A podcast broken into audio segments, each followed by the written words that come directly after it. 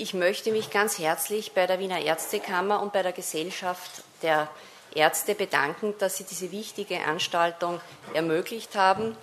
Liebe Vorsitzende, sehr geehrte Kolleginnen und Kollegen, die Multiple Sklerose ist die häufigste neurologische Erkrankung des jungen Erwachsenenalters. Die pathologischen Charakteristika dieser Erkrankung sind Entzündung, Entmarkung und Axonschädigung. Sie sehen hier so ein typisches fokales Entmarkungsherd. Braun angefärbt sind hier die Entzündungszellen. Hier sind die Markscheiden rot gefärbt und hier in diesem weißen Areal, wie ausgestanzt, fehlen die Markscheiden. Nun, was ist diese Markscheide? Die Markscheide wird vom Oligodendrozyten gebildet, das ist der Zellkörper, und sie entsteht durch spiralige Umwicklung des Axons mit der ausgezogenen Plasmamembran des Oligodendrozyten. Also sie ist eine äußerst komplexe Struktur. Im Verlauf der Erkrankung nehmen auch die Axone, die hier drinnen sind, ebenfalls Schädigung. Sie sehen hier unten so ein aufgetriebenes, geschwollenes, durchtrenntes Axon. Derzeit geht man davon aus, dass für die Entstehung der multiplen Sklerose zwei Faktoren vonnöten sind. Ein sogenannter exogener Trigger und eine genetische Disposition, die das Angehen einer Autoimmunerkrankung erleichtert. Diese autoreaktiven T-Zellen sind Bestandteil des normalen, gesunden Immunsystems. Die kommen bei uns allen vor. Aber damit sich diese Zellen vermehren, können und auch aktiviert werden, bedarf es eines exogenen Faktors, der ist noch nicht ganz klar. Es könnte sich dabei um einen Infekt im Rahmen einer Kreuzreaktion handeln. Und wenn diese T-Zellen dann aktiviert sind, können sie die Blut-Hirn-Schranke passieren und dann im zentralen Nervensystem, wenn sie dort ihr spezifisches Antigen vorfinden, diese Erkrankung auslösen. Damit das alles ablaufen kann, ist eine genetische Disposition vonnöten, die es erleichtert, dass eine Autoimmunerkrankung entsteht.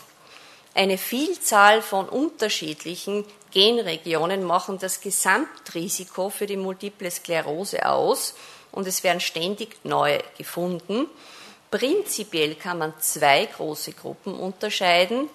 Gene, die die Autoimmunität hinsichtlich Qualität und Quantität regulieren, wie zum Beispiel Haupthistokompatibilitätsantigene oder erst jüngst festgestellt Rezeptoren für Interleukin 2 und 7 und eine zweite Gruppe von Genen, welche die Empfindlichkeit des ZNS-Gewebes für Schädigungen reguliert, zum Beispiel Apolipoprotein E. Früher ist man davon ausgegangen, dass die Multiple Sklerose eine chronisch entzündliche Erkrankung ist, die zu fokalen Entmarkungsherden in der weißen Substanz führt. Das sind hier diese grün eingezeichneten Herde. In den letzten Jahren ist man draufgekommen, dass die Multiple Sklerose nicht nur eine Erkrankung der weißen Substanz alleine ist, sondern dass insbesondere im Progredientenstadium andere wesentliche pathologische Veränderungen dazukommen und das ZNS global geschädigt ist mit umfangreicher kortikaler Entmarkung. Das sind hier orange eingezeichnet diese Läsionen im Kortex und diffuser Schädigung der gesamten weißen Substanz. Diese fokalen Entmarkungsherde in der weißen Substanz sind das charakteristische Merkmal für die schubförmig verlaufende Multiple Sklerose. Die kortikalen Herde und die diffuse Schädigung in der weißen Substanz kommt am ausgeprägtesten in den Progredientenverläufen vor. Wir gehen davon aus, dass diesen Veränderungen unterschiedliche Mechanismen der Gewebeschädigung zugrunde liegen. Und darüber hinaus muss man davon ausgehen, dass diesen Veränderungen auch zwei Arten von Entzündung zugrunde liegen. Einmal neue Schübe von Entzündungszellen, die aus der Peripherie hereinkommen und die fokalen Entmarkungsherde in der weißen Substanz initiieren und eine chronische Entzündung, die persistiert und wahrscheinlich die Veränderungen im progredienten Stadium hervorruft. Diese neuen Schübe von Entzündungszellen, die aus der Peripherie ins Gehirn hineinkommen, bestehen hauptsächlich aus T-Lymphozyten und Makrophagen. Sie sehen hier so ein charakteristisches Infiltrat. Braun angefärbt sind die Entzündungszellen. Und hier überwiegen wiederum bei den T-Lymphozyten die sogenannten CD8-positiven Lymphozyten. In diesen Infiltraten können auch B-Lymphozyten und Plasmazellen vorkommen. Diese sind eher weniger am Beginn der Erkrankung und spielen aber eine wesentlich größere Rolle in der chronischen multiplen Sklerose. Diese entzündliche Reaktion geht mit der Aufregulierung einer Vielzahl von immunregulativen Molekülen einher, wie zum Beispiel Zytokine, Chemokine, endotheliale Adhäsionsmoleküle und viele, viele andere Botenstoffe des Immunsystems. Auf der Basis dieser T-Lymphozyten vermittelten entzündlichen Reaktion können nun unterschiedliche Mechanismen diese fokalen Herde in der weißen Substanz hervorrufen. Woher kennen wir diese Mechanismen? Zum einen kennen wir sie aus der experimentellen Forschung und zum anderen durch Untersuchung von Gehirngewebe, wobei hier insbesondere die Gruppe um Professor Hans Lassmann zu erwähnen ist. Solche Faktoren, solche Entmarkenden können sein toxische Substanzen aus Entzündungszellen, entmarkende Antikörper, Schädigung von Mitochondrien oder genetische Defekte, die die Oligodendrozyten, die Markscheiden bildenden Zellen, empfänglicher machen für Schädigungen des ZNS. Und alle diese unterschiedlichen Mechanismen führen zu unterschiedlichen Entmarkungsmustern. Das heißt, wenn Sie in das Mikroskop hineinschauen, sehen Sie bei all diesen vier Mechanismen unterschiedliche Dinge und können dann darauf Rückschlüsse ziehen, welche Mechanismen hier eine Rolle spielen. Bislang wurden vier Hauptmuster identifiziert. Das Muster 1 ist charakterisiert durch Entzündung und Entmarkung. Solche Muster können im Tiermodell reproduziert werden und daher kennen wir auch ganz genau den Mechanismus, Sie sehen hier schematisiert den Oligodendrozytenzellkörper, die Fortsätze, die Markscheide, die sich um das Axon schlingt. Das Axon ist das graue hier innen drinnen und diese Markscheide besteht aus vielen unterschiedlichen Bestandteilen. Bei diesem Muster 1 führen toxische Substanzen, welche aus unterschiedlichen Entzündungszellen freigesetzt werden, zur Zerstörung der Markscheiden. Das ist sozusagen das Basismuster und bei den anderen Mustern kommen noch weitere Merkmale hinzu. Das Muster 2, welches insgesamt das häufigste Muster ist bei den MS-Patienten, ist charakterisiert durch die Ablagerung von Antikörpern, also Immunglobulin und Komplementfaktoren an zugrunde gehenden Oligodendrozyten und zugrunde gehenden Markscheiden. Wie dieses Modell funktioniert, wissen wir ebenfalls aus der experimentellen Forschung. Antikörper zerstören die Markscheiden, indem sie Komplement binden oder indem sie Makrophagen binden, die dann die Markscheiden sozusagen auffressen. Das Muster 3 ist charakterisiert durch den hauptsächlichen Verlust bestimmter Markscheidenproteine. Wenn Sie hierher schauen, hier ist es weiß, ist ein Loch und da ist noch eine Färbung. also hauptsächlicher Verlust bestimmter Markscheidenproteine, wie zum Beispiel Myelin-assoziiertes Glykoprotein, wohingegen andere Markscheidenproteine anfänglich noch erhalten bleiben. Weiters ist dieses Muster charakterisiert durch programmierten Zelltod durch Apoptose von Oligodendrozyten, den markscheidenbildenden Zellen. Als Mechanismus nehmen wir an, dass Radikale von aktivierten Mikrogliazellen, das sind die sozusagen residenten Makrophagen des Gehirns, die Mitochondrien schädigen. Eben solche Läsionen können in einem bestimmten Tiermodell reproduziert werden, indem den Tieren Bakterienbestandteile injiziert werden und die entwickeln dann eben solche Läsionen. Und aufgrund dessen muss man annehmen, dass bei diesem Muster auch das natürliche, unspezifische, angeborene Immunsystem eine Rolle spielt. Die Veränderungen bei diesem Muster beginnen hier in der Peripherie.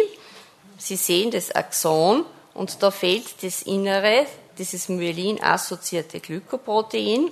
Hier fängt dieser Mitochondrienschaden an und breitet sich dann von der Peripherie zum Zentrum hinaus und letztendlich wird auch der Zellkörper zerstört. Das vierte Muster ist charakterisiert durch Zelltod von Oligodendrozyten in der Läsionsumgebung. Das sind hier diese schwarzen Punkte in der Zelltodfärbung. Also zuerst stirbt der Zellkörper auf, ab, dann kommt es zum Zugrundegehen auch der Fortsätze und der gesamten Markscheiden. Für dieses Muster haben wir kein Tiermodell. Die Mechanismen sind unklar. Wir nehmen an, dass in diesem Fall die Oligodendrozyten aufgrund genetischer Faktoren viel empfindlicher sind für Schädigungen, die von außen herangetragen werden. Auch die Axone, also die innen drinnen liegen, werden bei der multiplen Sklerose in Mitleidenschaft gezogen, geschädigt. Sie sehen hier ein gelichtetes Axonmuster ein Axon, das hier aufgeschwollen ist, durchtrennt. Und das Endstadium ist das sogenannte Axonspheroid, ein kolbenförmig aufgetriebenes, durchtrenntes Axon, ein Zeichen für irreversible axonale Schädigung. Bereits die frühesten Beschreibungen der multiplen Sklerose 1880 etc. erkannten den Zusammenhang zwischen Axonverlust und bleibenden neurologischen Ausfall. Diese Axonschädigung ist natürlich in aktiven Herden am ausgeprägtesten, schreitet aber auch in chronischen Herden langsam fort. Die genauen molekularen Ursachen für diese Axonschädigung sind bislang noch nicht vollständig aufgeklärt. Sicherlich spielen Entzündungszellen eine große Rolle, weil gezeigt werden konnte, dass das Ausmaß der axonalen Schädigung mit dem Ausmaß der Entzündungszellen in der Läsion korreliert. Zytotoxische Substanzen aus unterschiedlichen Entzündungszellen, Makrophagen, aktivierte Mikrogliazellen, CD8-positive Lymphozyten produzieren unterschiedliche, hier sind exemplarisch nur einige aufgeführt, Noxen, toxische Substanzen, zum Beispiel Sauerstoffradikale oder Perforin.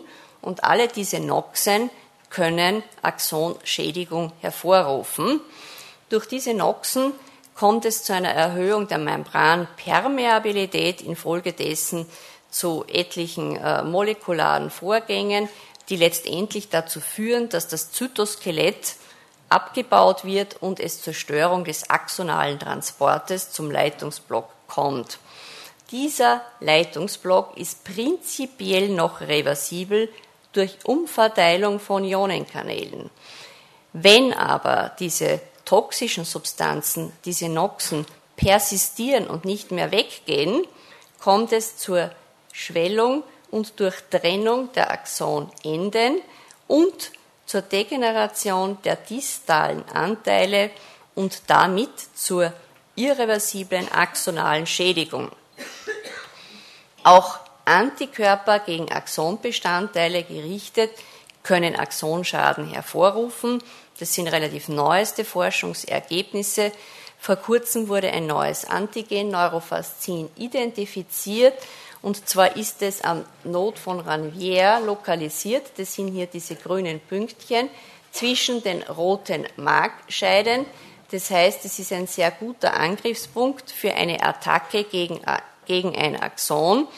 Und Antikörper gegen Neurofascin bewirken eine Störung des axonalen Transportes. Die kann durch einen Farbstoff sichtbar gemacht werden. Sie sehen hier längs getroffene Axone und hier quer getroffene Axone, die diese Färbung für Axonschädigung zeigen. Gott sei Dank gibt es aber in der MS auch so etwas wie Reparatur und noch immer die beste Möglichkeit zu verhindern, dass ein einmal entmarktes äh, Axon keinen weiteren Schaden nimmt, ist die Wiederumscheidung mit einer schützenden Markscheide, die sogenannte Remyelinisierung. Durch die Entmarkung und die toxischen Substanzen kommt es zum Leitungsblock, welcher sich klinisch als das Symptom manifestiert. Dann entsteht durch Umverteilung von Ionenkanälen eine eher unsichere Nervenleitung und es kommt klinisch einmal zur Remission. Wobei man dazu sagen muss, dass in diesem Stadium, wo die Ionenkanäle umverteilt werden, durch verschiedentliche ektopische Aktivitäten noch gewisse Missempfindungen zum Beispiel zurückbleiben können. Und das ist eine wichtige Info, die man dem Patienten auch so erklären kann.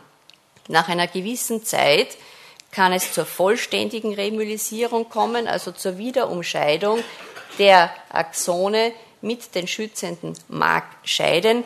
Damit ist eine sichere Nervenleitung hergestellt und es kommt zur völligen Remission.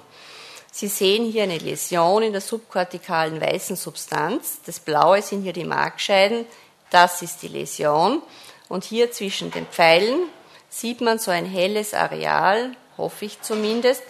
Und dieses helle Areal, das sind neue Myelinscheiden, Remyelisierung. Warum sind die heller? Weil sie dünner sind. Und wenn wir dieses Areal mit der Axonfärbung vergleichen, hier sind die Axone schwarz gefärbt und da, wo es weiß ist, fehlen die Axone völlig. Also wenn wir dieses Areal mit diesem Areal vergleichen zwischen den Pfeilen, sehen wir hier mehr schwarze Färbung. Das bedeutet, dass in diesem Bereich die Axone durch Remyelisierung geschützt waren. Das Ausmaß der Remyelisierung ist bei unterschiedlichen Multiple Sklerose-Patienten extrem unterschiedlich. Ältere Arbeiten sind davon ausgegangen, dass es in der chronischen Multiplen Sklerose keine oder nur sehr wenig Remyelisierung gibt. In den letzten Jahren sind Arbeiten erschienen, die gezeigt haben, dass es auch im chronischen Stadium zu ausgeprägter Remyelisierung kommen kann in der Arbeit von Hans Lassmann und Mitarbeitern kristallisierten sich generell zwei Gruppen heraus. Eine Gruppe mit wenig Remyelisierung und eine Gruppe mit ausgeprägter Remyelisierung. Hier sind die Läsionen, die vollständig remyelisiert, also repariert sind, blau eingezeichnet und die Läsionen, die nicht remyelisiert sind, sind rot eingezeichnet. Das bedeutet, bei diesem Patient sind fast alle Läsionen vollständig repariert und bei diesem Patient sind praktisch alle Läsionen nicht remyelisiert. Die Ursachen für die unterschiedliche Reparaturkapazität sind derzeit noch Gegenstand der Forschung. Möglicherweise könnten hierbei genetische Faktoren eine Rolle spielen. Im Verlauf der chronisch progredienten Erkrankung erschöpft sich offensichtlich zumindest bei einer Gruppe von Patienten die Reparaturkapazität und es kommt zu mangelnder Remyelisierung. Es kommt im progredienten Stadium zur chronischen Entzündung mit chronischer Axonschädigung. Es kommt zu kortikalen Entmarkungen, zur Schädigung der grauen Substanz im Hirnstamm und zur diffusen Schädigung der normal erscheinenden weißen Substanz. Diese kortikalen Entmarkungen können auch schon sehr früh in der multiplen Sklerose vorkommen, sind jedoch eindeutig am ausgeprägtesten bei Patienten mit sekundärprogredienter und primärprogredienter Multiple Sklerose. Die sind hier orange eingezeichnet. Grün sind die Läsionen in der weißen Substanz. Orange sind diese Kortikalläsionen.